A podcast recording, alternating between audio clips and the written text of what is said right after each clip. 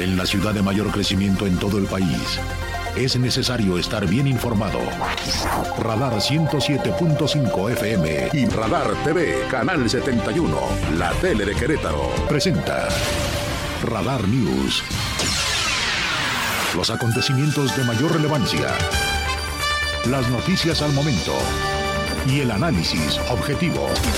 Porque usted ya los conoce. Radar News.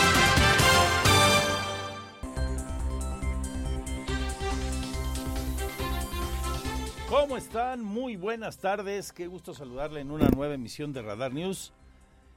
Aquí en el 107.5 de frecuencia modulada, todo el centro del país. Gracias a ustedes, la más importante audiencia, por su compañía. Don Víctor Hernández, el Pirro en los controles. Saludo a la gente de la tele. ¿Cómo están? Regina Margot, Regi, en los controles, en la operación para toda la gente de Easy en el 71 Radar TV, la tele de Querétaro. Como digo a ustedes, Lina Salinas en la producción. Gracias por la coordinación de noticias. Juan José Arriola Moy, ¿por dónde anda? En la coproducción, muy bien. Y ellas y ellos en el lugar de la noticia para informarles precisamente de lo que usted debe conocer. Y voy a ir justamente con Alejandro Payán para que nos platique de la manifestación que hoy eh, se vivió por parte de padres de familia de la escuela Vicente Riva Palacio. Ahí está en el centro la Vicente Riva Palacio. Este, es una de las históricas de la ciudad. Se denunció, usted recordará el año pasado, para ser exactos, el 30 de noviembre, agresiones sexuales entre estudiantes.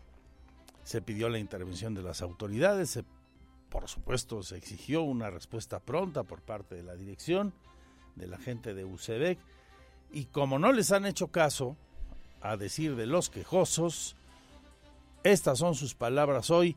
Cuéntanos, Alejandro, buenas tardes.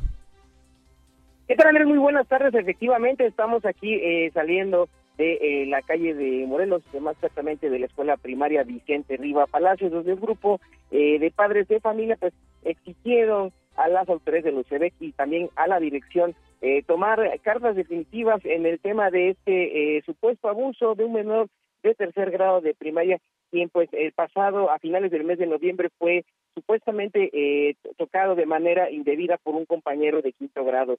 Eh, los afectados, un grupo de padres de familia de diversos eh, grupos y salones, se manifestaron a las afueras de la calle Morelos entre Allende y Juárez sin afectar la circulación, pues donde pues prácticamente este grupo de inconformes lo que solicitaba era la presencia de autoridades educativas. Cabe destacar, Andrés, que en ningún momento se bloqueó la circulación y pues eh, llegó al lugar eh, personal académico de la UCB. Eh, si te gusta y te parece bien, platiquemos con la mamá de este menor, la señora Clara Aguayo, quien pues, bueno, explica la situación que está viviendo el menor, que pues ya no acude a la escuela, por, eh, situación emocional, estos eh, problemas que le causa pues el regresar a este lugar donde ha sido agredido. Eh, posteriormente eh, te continuamos acerca de lo que ha pasado aquí en esta escuela Vicente Riva Palacio, Andrés.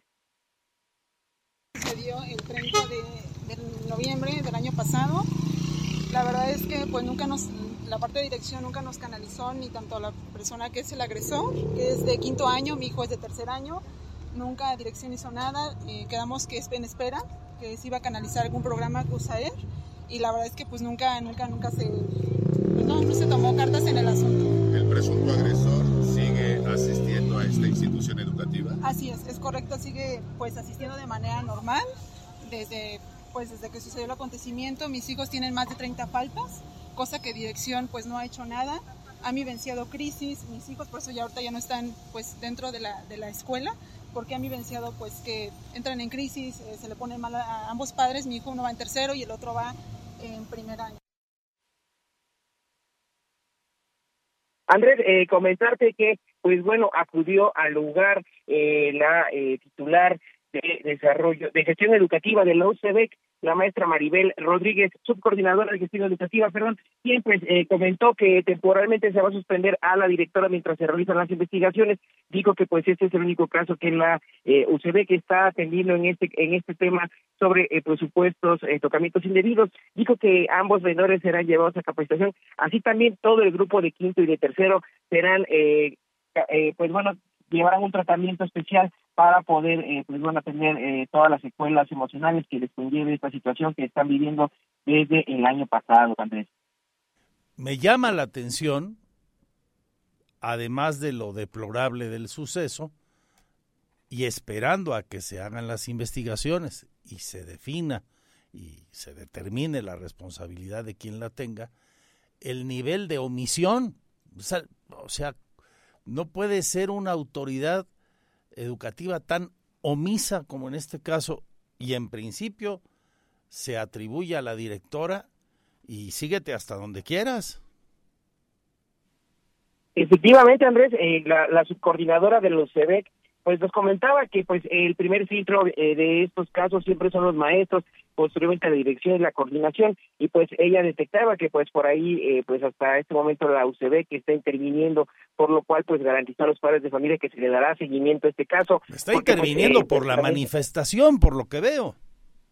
Efectivamente, efectivamente, Andrés. O sea, un grupo la intervención, pues, ¿cuál, cuál intervención es la presión de, de los padres por falta de atención en el problema y ahora sí nos dicen, no, ya, ya vamos a intervenir o cómo está el tema. O sea, hay que manifestarse para que te hagan caso.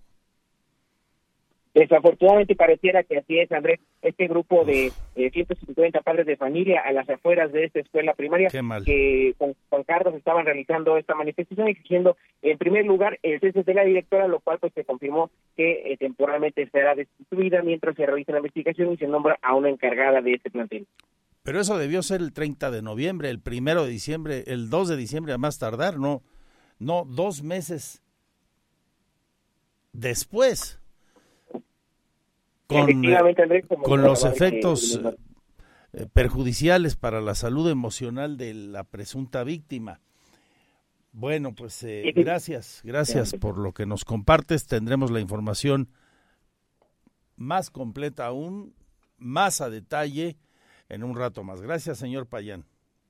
Buenas tardes, Andrés. Gracias.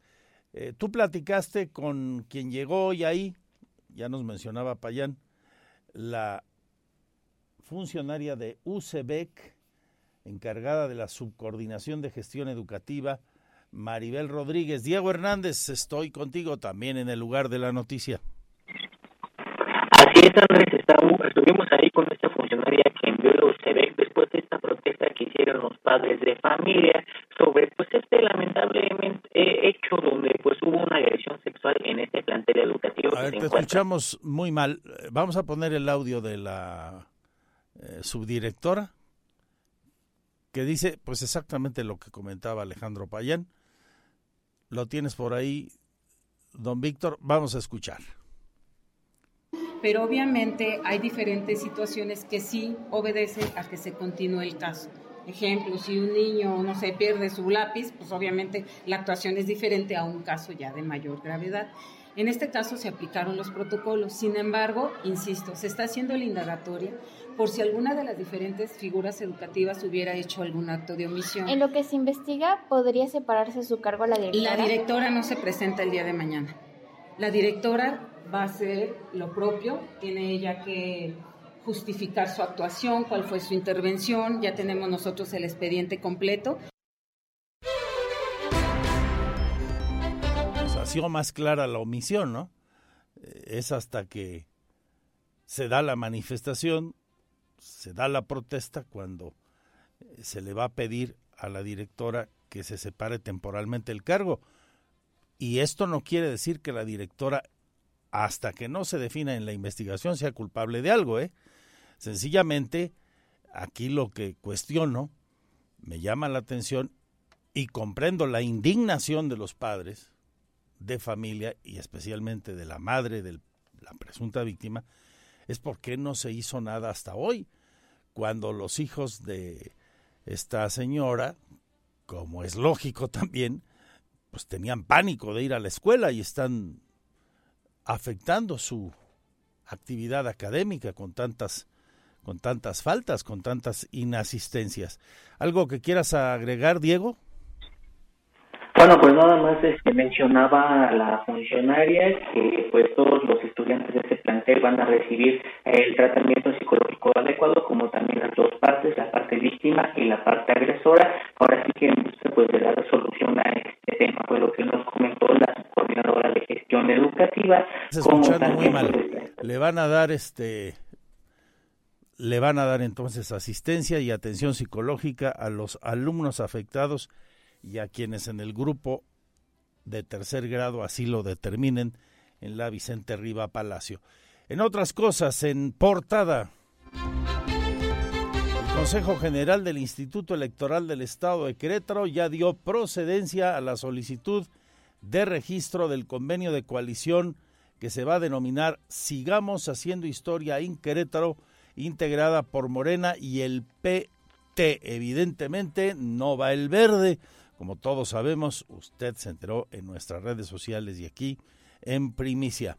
Las candidaturas a presidencias municipales. Morena definirá las correspondientes a los ayuntamientos de Amealco, Arroyo Seco, Cadereyta, Corregidora, Ezequiel Montes, Querétaro, San Juan del Río y Texquiapan. El PT definirá las de Colón, el Marqués, Peñamiller y Tolimán. Además, informa el instituto que los partidos presentaron la plataforma electoral que sostendrán sus candidaturas para ambas elecciones y el programa de gobierno de la coalición, al tiempo que cada partido conservará su propia representación ante el Consejo General del Instituto Electoral, los consejos distritales y los municipales. La presidenta del IEEQ, Grisel Muñiz, señaló que a partir de la recepción de la solicitud, que fue el día 19 de enero, el instituto dio trámite puntual y ahora están aprobando, en términos coloquiales, esta coalición parcial para elecciones locales entre Morena y el Partido del Trabajo. ¿Cuándo saldrá humo blanco en esos municipios? Hay que esperar. Pero este documento, este, me hace pensar que se acelerarán las cosas para los siguientes días, con especial atención a Querétaro, donde pues el tema está eh, cercano a una decisión entre Arturo Maximiliano García Pérez o Paloma Arce.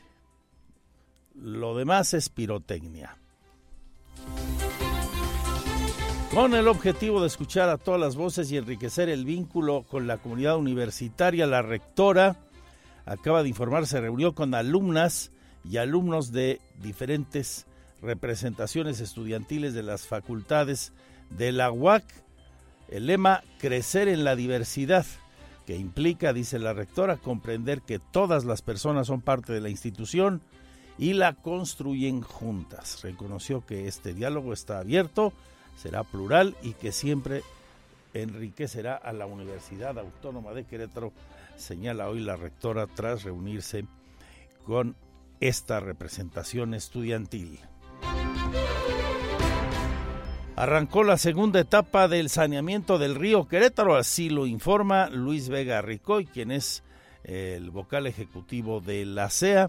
Es el tramo que corresponde al trayecto Presa del Diablo, hasta La Cañada, ahí mismo en el Marqués. La segunda etapa la vamos a hacer un poquito río arriba, este, de la de allá de por Hércules, este, un poquito arriba de la cañada, es justo de la presa del diablo, un poquito más para arriba para la cañada. Este, ahí es donde vamos a hacerlo.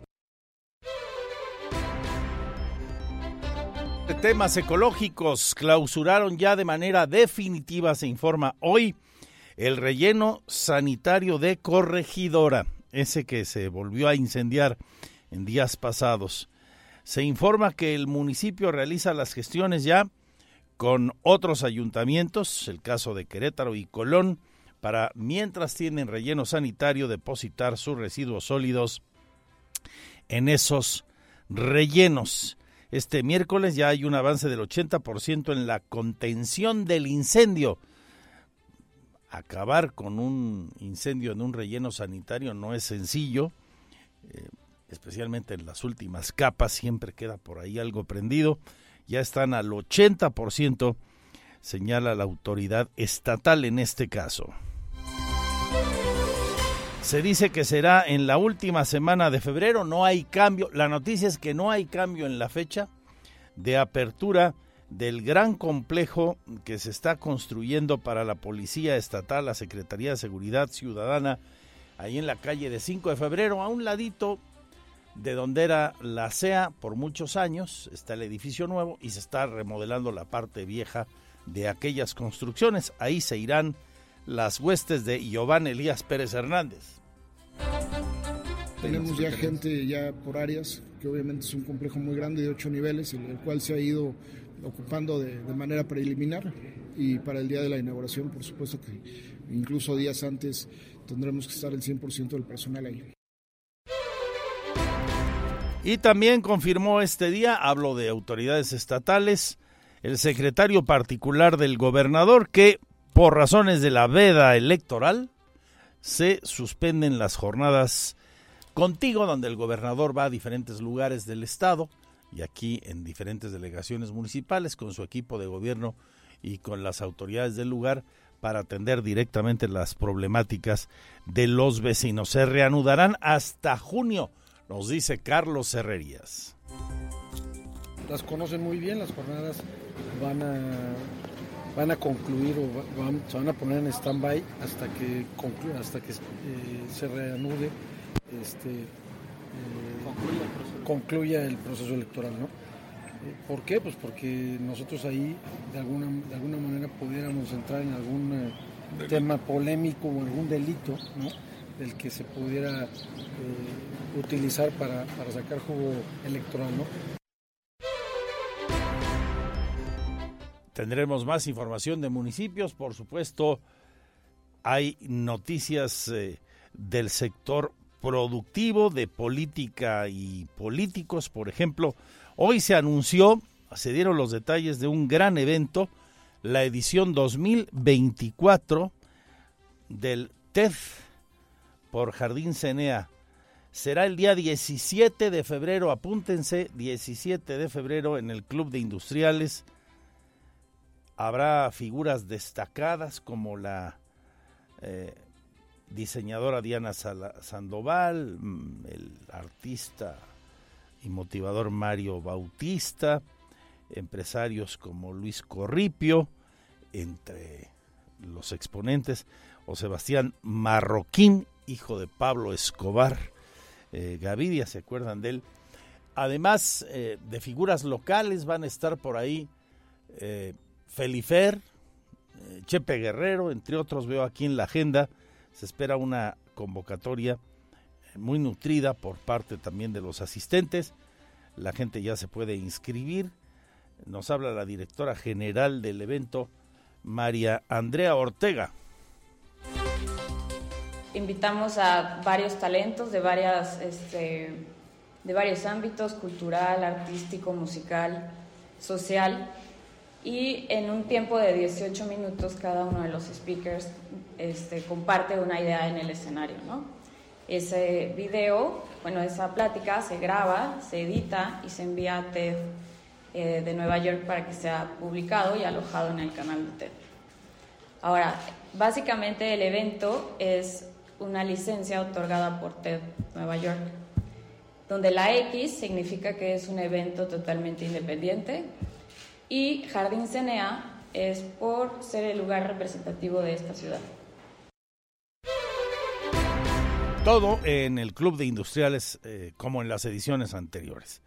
Vamos a tener la información nacional más destacada, por supuesto, enseguida, tras la pausa, iremos a esa página, a la de los deportes. Hoy se dio la rueda de prensa del gran evento atlético, el gran evento que será de este año referente, la gran carrera que está organizando Grupo Radar.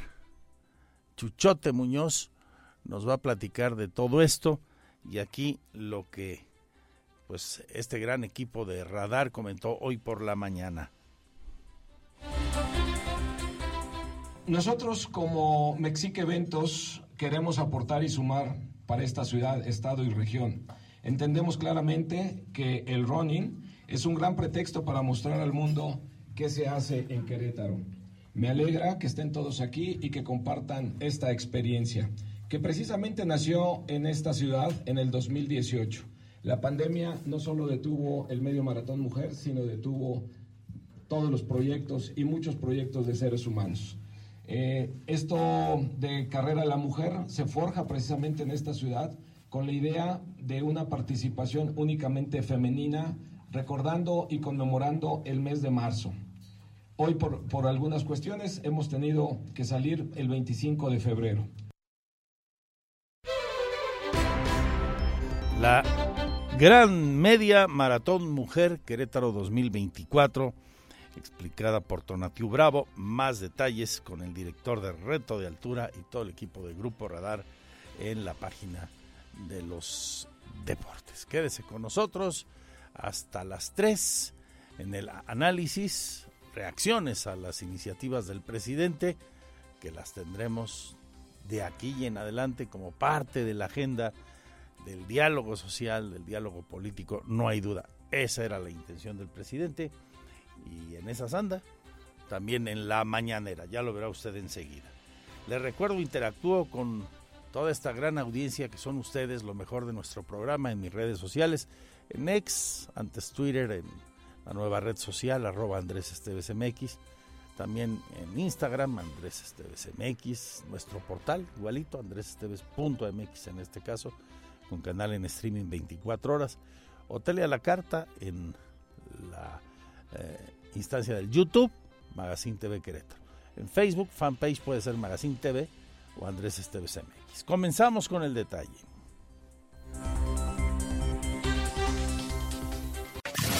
Desde Santiago de Querétaro, Querétaro, escuchas XHQRO. Radar 107.5 FM con 100.000 watts de potencia autorizada. Máxima potencia en Estudios, oficinas y ventas. Prolongación tecnológico 950B, sexto piso, Querétaro, Querétaro. 107.5 FM. Grupo Radar y sus emisoras. Ubícanos también en iHeartRadio, radio de nivel mundial. Información nacional, Radar News. Lo más destacado en las noticias en el país se está desarrollando en este momento en Palacio Nacional un encuentro trilateral contra el terrible, el mortífero y adictivo fentanilo. Funcionarios de los gobiernos de nuestro país, Estados Unidos y Canadá están ahí afinando, se dice, estrategias de combate al tráfico y consumo de este opioide. Al iniciar el encuentro, la asesora de Seguridad Nacional de la Casa Blanca, Elizabeth Sherwood, advirtió que el opioide sintético no solo es una amenaza para su país, sino para todo el continente. Eh, Natalie Drawin, subsecretaria y asesora de Seguridad Nacional e Inteligencia de Canadá, señaló que el eh, fentanilo es una amenaza real que también es enfrentada por su país. Es un problema que tenemos también en Canadá, ha dicho en su turno la secretaria mexicana Rosa Isela Rodríguez, aseguró que existe plena disposición para colaborar en la lucha contra el tráfico y consumo de este sintético, aunque insiste en la necesidad de combatir también el tráfico de armas. Ella, la discusión trilateral sobre el fentanilo, incluyó esa petición a los Estados Unidos particularmente. Detalló que el decomiso de armas ya alcanzó las 48 mil unidades, de las cuales el 70% proceden de los Estados Unidos, les dijo ahí la señora Rosa Isela en el marco de este tercer comité trilateral para combatir el tráfico de drogas, el fentanilo y el tráfico de armas. Sigue la violencia en muchos lugares del país y por desgracia la violencia política cuando estamos en pleno proceso preelectoral a unos días de que empiecen las campañas federales. Juan Pérez Guardado, funcionario en el ayuntamiento de Fresnillo, el lugar más peligroso del país, de acuerdo a la estadística, allá en Zacatecas, quien es además cuñado de Ricardo Monreal y del gobernador de Zacatecas por eh, eh, parentesco político, fue asesinado hoy a balazos en plena vía pública, cuñado del senador Monreal, Juan Pérez Guardado, trabajador del ayuntamiento de Fresnillo, funcionario del primer nivel ahí, asesinado hoy miércoles a balazos en plena eh, vía pública desde el gobierno del estado. Seguimos haciendo lo necesario para continuar con el proceso de pacificación del municipio. Eh, subió en su comunicado Juan Pérez Guardado, eh, era secretario de Desarrollo Social en Fresnillo, el hoy difunto hermano de la esposa de Ricardo Monreal, María de Jesús Pérez Guardado. Y también tenía una relación con el gobernador, una relación política con el gobernador zacatecano, hermano de Monreal, por supuesto. Pues descanse en paz el secretario de Desarrollo Social de Fresnillo, asesinado hoy a balazos en plena vía pública.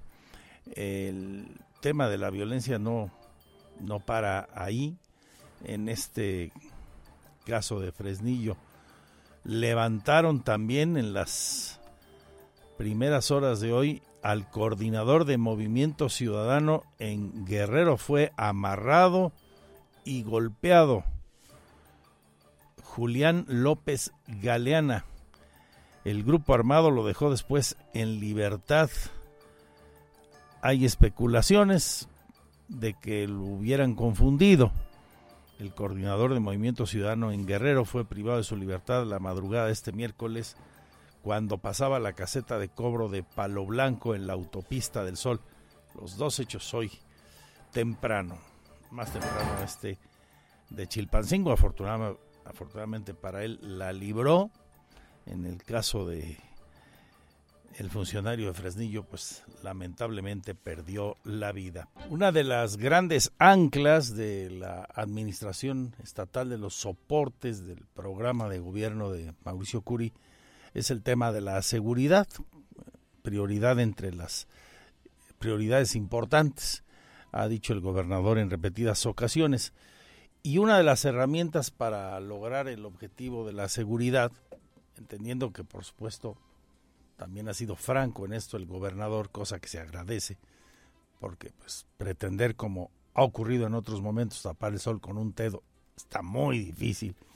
Eh, como aquí pasan cosas y pueden pasar, eh, porque la dinámica del crecimiento de una entidad como la nuestra es bárbara y pues llegan malandros y siempre habrá gente con la cabeza torcida y con ganas de hacerle daño a terceros como pasan cosas, porque vivimos una realidad compleja entre y con nuestros vecinos, porque hay situaciones muy delicadas, pues hay que estar preparados y hay que invertir, entre otras cosas, en capacitación, hay que invertir en infraestructura. Y parte de las herramientas, ya digo, que el gobernador ha señalado para lograr sus objetivos está el de la construcción de un gran centro de monitoreo, un gran centro en donde se contendrá todo lo necesario en materia de tecnología para ayudar a los primeros responsables, los policías, en sus diferentes niveles de mando y de acción, para darles lo necesario y puedan trabajar mejor en favor de la sociedad. Yo siempre he dicho, y esto no quiere decir que los ciudadanos dejemos solo para ellos la tarea.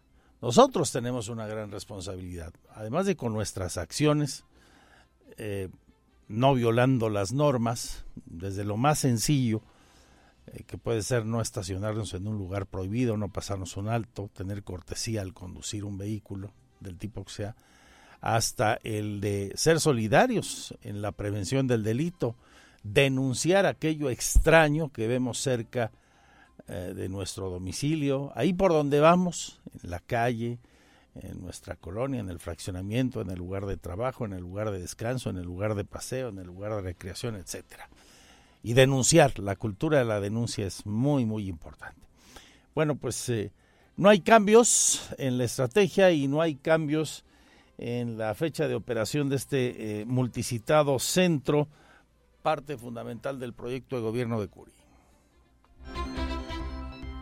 En la última semana de febrero se pretende inaugurar el nuevo complejo de seguridad para la Policía Estatal, que se ubica en Paseo 5 de Febrero, en las antiguas instalaciones de la Comisión Estatal de Aguas, informa el secretario de Seguridad Ciudadana, Giovanni Elías Pérez Hernández. Detalló que la obra de este nuevo edificio de ocho niveles ya se encuentra al 100% de su construcción. Por ello adelantó que ya arrancó el cambio del personal de diferentes áreas de la Secretaría de Seguridad Ciudadana, con el objetivo de que antes de la inauguración ya se encuentre la totalidad de los trabajadores. Tenemos ya gente ya por áreas, que obviamente es un complejo muy grande de ocho niveles, en el cual se ha ido ocupando de, de manera preliminar y para el día de la inauguración, por supuesto que incluso días antes tendremos que estar el 100% del personal ahí. Pérez Hernández sostuvo que los elementos de la Policía Estatal también ya se encuentran laborando en dicho complejo para la instalación de todo el equipo táctico y tecnológico con el que operarán. El titular de la Secretaría de Seguridad Ciudadana indicó que en cuanto concluya el cambio de oficinas, se espera la indicación por parte de la Oficialía Mayor para la entrega del antiguo edificio de la Policía Estatal, ubicado en Bernardo Quintana y Pie de la Cuesta. Para Grupo Radar, Andrea Martínez. Este es el resumen lo más importante del día en Radar News. Es presentado por los más exquisitos platillos de comida tradicional mexicana de restaurante Hacienda Los Laureles. Gracias por estar con nosotros en esta la segunda de Radar News. Soy Andrés Esteves junto a un gran equipo de compañeros, de compañeras, dándoles las noticias como a usted le gusta, aquí sin refritos y llegando con la fuerza de la verdad.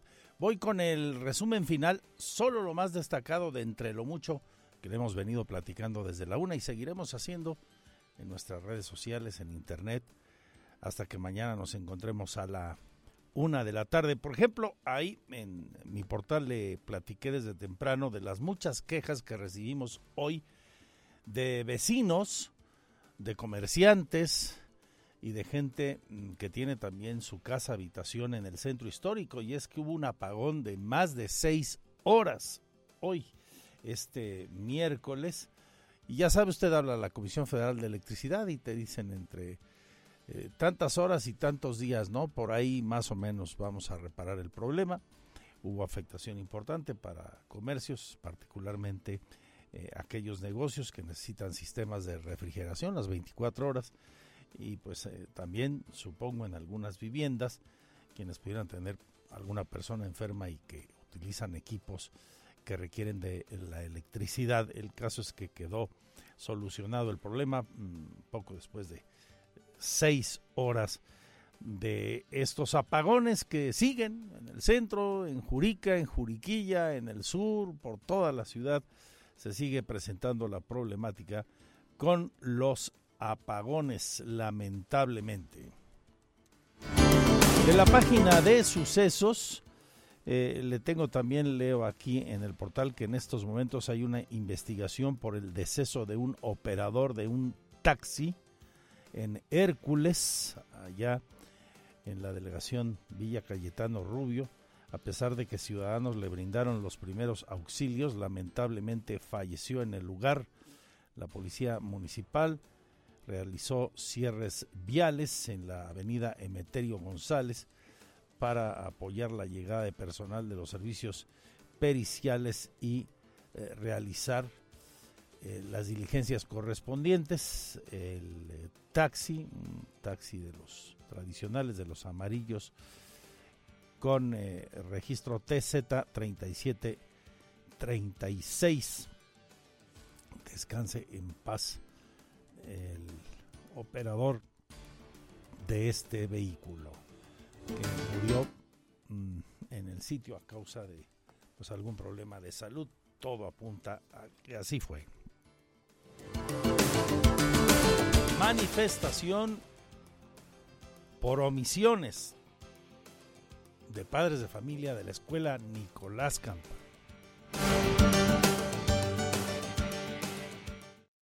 Padres de familia de la escuela Vicente Riva Palacio en la calle de Morelos se manifestaron para exigir la destitución de la directora Rocío N. por no tomar acciones en el caso de agresión sexual entre estudiantes, señala la madre del menor afectada, Clara Aguayo. La supuesta agresión y tocamiento se registraron el pasado 30 de noviembre del año pasado de un alumno de quinto grado hacia uno de tercero. El 30 de, de noviembre del año pasado.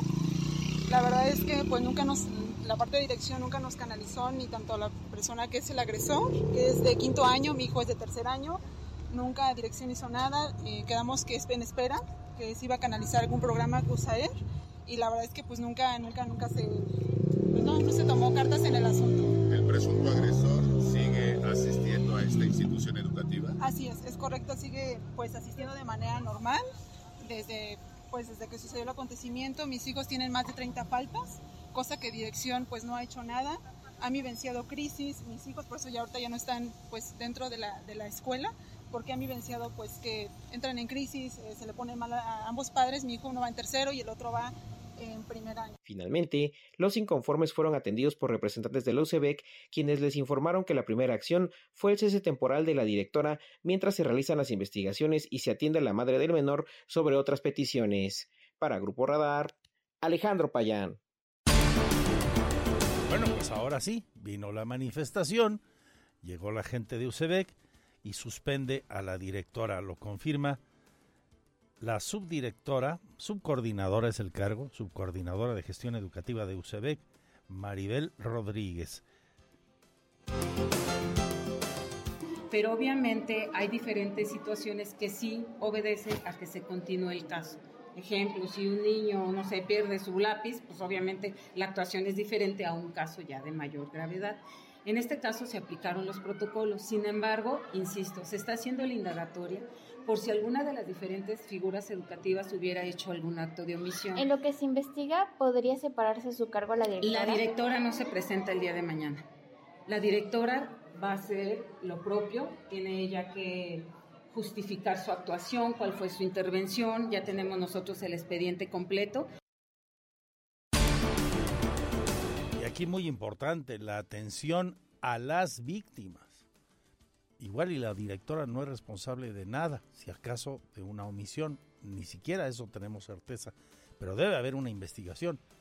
Y las investigaciones tendrían que ser inmediatas no dos meses y pico después y porque hay presión con una manifestación, me parece. Eh, y la atención a las víctimas, los eh, niños afectados por los presuntos tocamientos, por las presuntas agresiones sexuales y quienes las produjeron. Estamos hablando de chicos de tercero y quinto grado de primaria. O sea, hay que apoyar a todos ellos. Algo no anda bien algo no anda bien y hay que apoyarles a la víctima y al victimario. En el Instituto Electoral del Estado de Querétaro se aprobó el registro de la coalición Morena PT después de que se salió el Partido Verde de esa alianza, esa coalición parcial. Ahí le va cómo quedan. Las candidaturas a presidencias municipales que definirá Morena de esta alianza serán la de Querétaro, la de Amialco, la de Arroyo Seco, la de Cadereyta, la de Corregidora, Ezequiel Montes, San Juan del Río y Texiapan. El PT definirá la de los ayuntamientos de Colón, El Marqués, Peñamiller y Tolimán. Esto dijo la presidenta del IEQ, Grisel Muñiz este se refiere a los que estarán este, fuera de la coalición, por eso se hace el tema de la previsión y este compartirles que se puede modificar hasta un día antes del registro de candidaturas, que recordar que ya es un plazo que se tiene establecido en el calendario electoral que corre del 3 al 7 de abril. Ya arrancó la segunda etapa de saneamiento del río Querétaro. Habla el vocal ejecutivo de la CEA, Luis Alberto Vega Ricoy, de esta fase. La segunda etapa la vamos a hacer un poquito río arriba, este, de la de allá de por Hércules, este, un poquito arriba de la cañada, justo de la presa del Diablo, un poquito más para arriba para la cañada. Este, ahí es donde vamos a hacerlo. Señala gobierno del estado que a esta hora del miércoles hay un 80% de avance en la contención del incendio en el relleno sanitario de Corregidora. Por supuesto, este ya fue clausurado de manera definitiva, dice la autoridad estatal.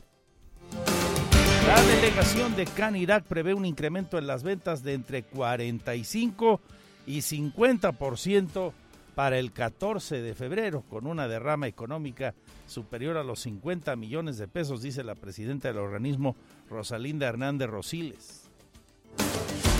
Vamos a hablar sobre el tema del 14 de febrero y sobre la derrama que se tiene estimada, que viene siendo aproximadamente este 14 de febrero de unos 50 millones de de pesos.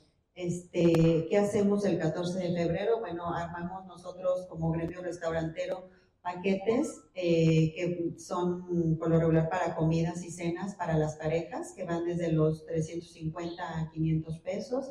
Ya si alguno de, de nosotros, de ustedes, elige algún restaurante de mantel, bueno, pues entonces varía el costo por persona de 800 a 1200 por persona el paquete. Pues que les vaya muy bien a todos los restauranteros, a toda la gente de ese sector, cafeterías y demás, neverías. Les va muy bien en esa fecha. El día antes y el día después también. Eh, tiendas de regalo, las floristerías, ni qué decir. Pero el récord se lo llevan los moteleros, ¿no? Estos negocios de pago por evento, mi querida Lina, me dicen que se llegan a llenar hasta cinco veces en un día. ¿Eh? Serán velocistas algunos, ¿no? También, no lo sé. El caso es que, pues sí, el Día del Amor y la Amistad mueve, reactiva el desarrollo económico del sector eh, comercio, el sector terciario de la hotelería y la gastronomía. Qué bueno. Y que lo disfruten muchos y muchas y todos. Muy bien. Porque siempre estamos cerca de ti Síguenos en nuestras redes sociales. En Facebook, Radar News Querétaro. En Instagram, arroba Radar News 1075 FM. En Twitter, arroba Radar News 1075. Radar. De política y políticos, vámonos a la sesión del Instituto Electoral del Estado de Querétaro, donde declararon procedente la coalición es parcial, no completa, no van en todas las posiciones locales, pero sí es muy amplia entre Morena y PT. En sesión extraordinaria de Consejo, el Instituto Electoral del Estado de Querétaro aprobó el registro de coalición del Partido Morena y el trabajo en varias posiciones locales. Grisel Muñiz, presidenta de este organismo, refirió que aún pueden hacer modificaciones de dicho convenio que se firmó los partidos antes del periodo de registro de candidaturas, que va del 3 al 7 de abril. El convenio este, se refiere a los que estarán este, fuera de la coalición, por eso se hace el tema de la previsión, y este, compartirles que se puede modificar hasta un día antes del registro de candidaturas, que recordar que ya es un plazo que se tiene establecido en el calendario electoral que corre del 3 al 7 de abril. De acuerdo al conocimiento que tiene el instituto, Morena encabezará los municipios de Amialco de Bonfil, Arroyo Seco, Cadereyta de Montes, Corregidora, Ezequiel Montes, Querétaro, San Juan del Río y Tequisquiapan, mientras que el Partido del Trabajo siglará Colón, El Marqués, Peñamiller y Tolimán. En los demás, cada quien irá por su parte. En cuanto a los distritos locales para las diputaciones de los 15 existentes, el cuarto, el octavo, el treceavo y el catorceavo serán del Partido del Trabajo. Los demás los ocupará Morena. Con esto se oficializa la unión entre estos dos partidos. Tendrán hasta inicios de abril para modificar cualquier cambio en la repartición de candidaturas que encabecen. Para Grupo Radar, Diego Hernández. Y estábamos ahí, teníamos que preguntar a la gente del IEQ, en este caso a la consejera presidenta, su opinión sobre el regreso a manera de iniciativa del presidente del famoso plan B para modificar la ley electoral que en su contenido acabaría con los institutos electorales estatales. Ella lo califica de un serio retroceso de aprobarse sería un definitivo retroceso. Y no es la primera vez que se hace este planteamiento. Considero que, que este no es el momento para hablar de una reforma. El instituto está completamente concentrado en la organización del proceso electoral que está en curso pero también este, hay que ser enfáticos en que la democracia desde lo local tiene tintes que si se van al plano nacional o se unifican o se homologan, se desdibujarían las características propias de cada una de las entidades. Hoy con las del estribo, el titular de la Secretaría de Finanzas del municipio de Querétaro, da el corte de caja del cobro del impuesto predial. El mes de enero con el descuento aquí, la gente pagó en un rango de 75% del padrón. Más de 270 mil contribuyentes. Las arcas municipales recibieron, por tanto, algo así como un 1.166 millones de pesos. Es el secretario Francisco Martínez. La campaña de recaudación de predial de enero 2024, en la cual 270 mil contribuyentes realizaron su pago oportuno en el mes de enero. Esto quiere decir que el 75% del padrón eh, que tributa en cuanto a predial dentro del municipio de Querétaro realizó su pago en este primer eh, mes del año. Esto nos implicó que 11.685 contribuyentes más comparado con los del año pasado realizaron su pago en esta fecha y pues bueno, accediendo al descuento que, está vigente en, que estuvo vigente en enero del 12% de descuento a lo que es el impuesto predial, al 100% de descuento en multas y recargos y asimismo un eh, seguro para cobertura de incendio, eh, inundación y robo. La directora del DIF municipal, Gabriela Valencia, informa que los programas de ese organismo se van a detener por la veda electoral, los que así corresponda, y algunos los van a adelantar. Por ejemplo, entregarán 1.200 despensas para adultos mayores. Antes de que comience la veda, le van a adelantar la entrega de esas despensas. Eh, Hoy el presidente andaba de ven, andaba de buen humor. En la mañanera presentó su libro Gracias. Desde la portada hasta la introducción te eh, cuenta López Obrador, eh, dicen los que lo han conocido ya, eh, su experiencia sexenal. Vale el libro con más de 500 páginas, 298 pesitos, se dijo. Andaba relajado, cotorreó hasta a Xochil Galvez. Ya ve que el otro día se aventó una en inglés con una pronunciación más bien paupérrima, no pobre, paupérrima. Hasta ella misma hizo guasa de, de su pésima pronunciación en inglés. Y López Obrador, que anda en las mismas, hoy en la ocurrencia y a propósito de varios memes que han circulado, le propuso a Xochitl Galvez un debate, pero en inglés. Hay un diablito en las redes. es buenísimo, sí, que dice que, que el próximo debate, ¿sí? porque ya ve que pues hay que ser internacionalista, y, ¿no? No hay que ser aldeano. Yo no hablo inglés y apenas Castilla este, decían antes que ni siquiera tenía yo pasaporte, como de Tepetitán, al mundo, ¿no? Pero ahora el diablillo está sugiriendo que como somos internacionalistas, ¿no? Y es importante la globalidad, ¿o no? No, eso es lo que sostienen los tecnócratas. Sugieren que un debate de los candidatos y candidatas se haga en inglés. que estaría bueno un debate en inglés, ¿no? Entre los candidatos. Bueno, ahí nos vemos. Que desayunen bien.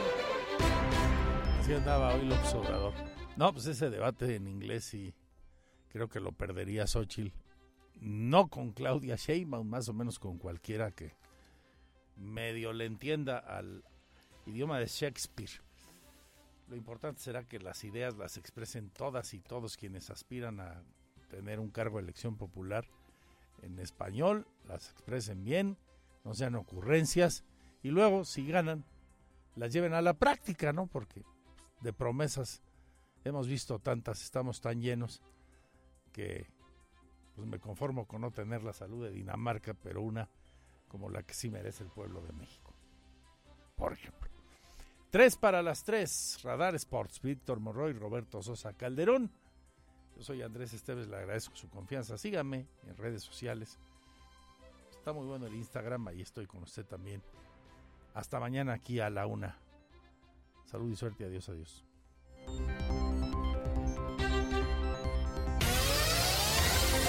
Ahora está usted bien informado. Radar News. Los acontecimientos de mayor relevancia, las noticias al momento y el análisis objetivo. Escúchalo por el 107.5 FM Radar y velo por Radar TV Canal 71, la tele de Querétaro. Usted ya los conoce. Radar 107.5 FM. Lo esperamos en nuestra próxima emisión. Radar en operación.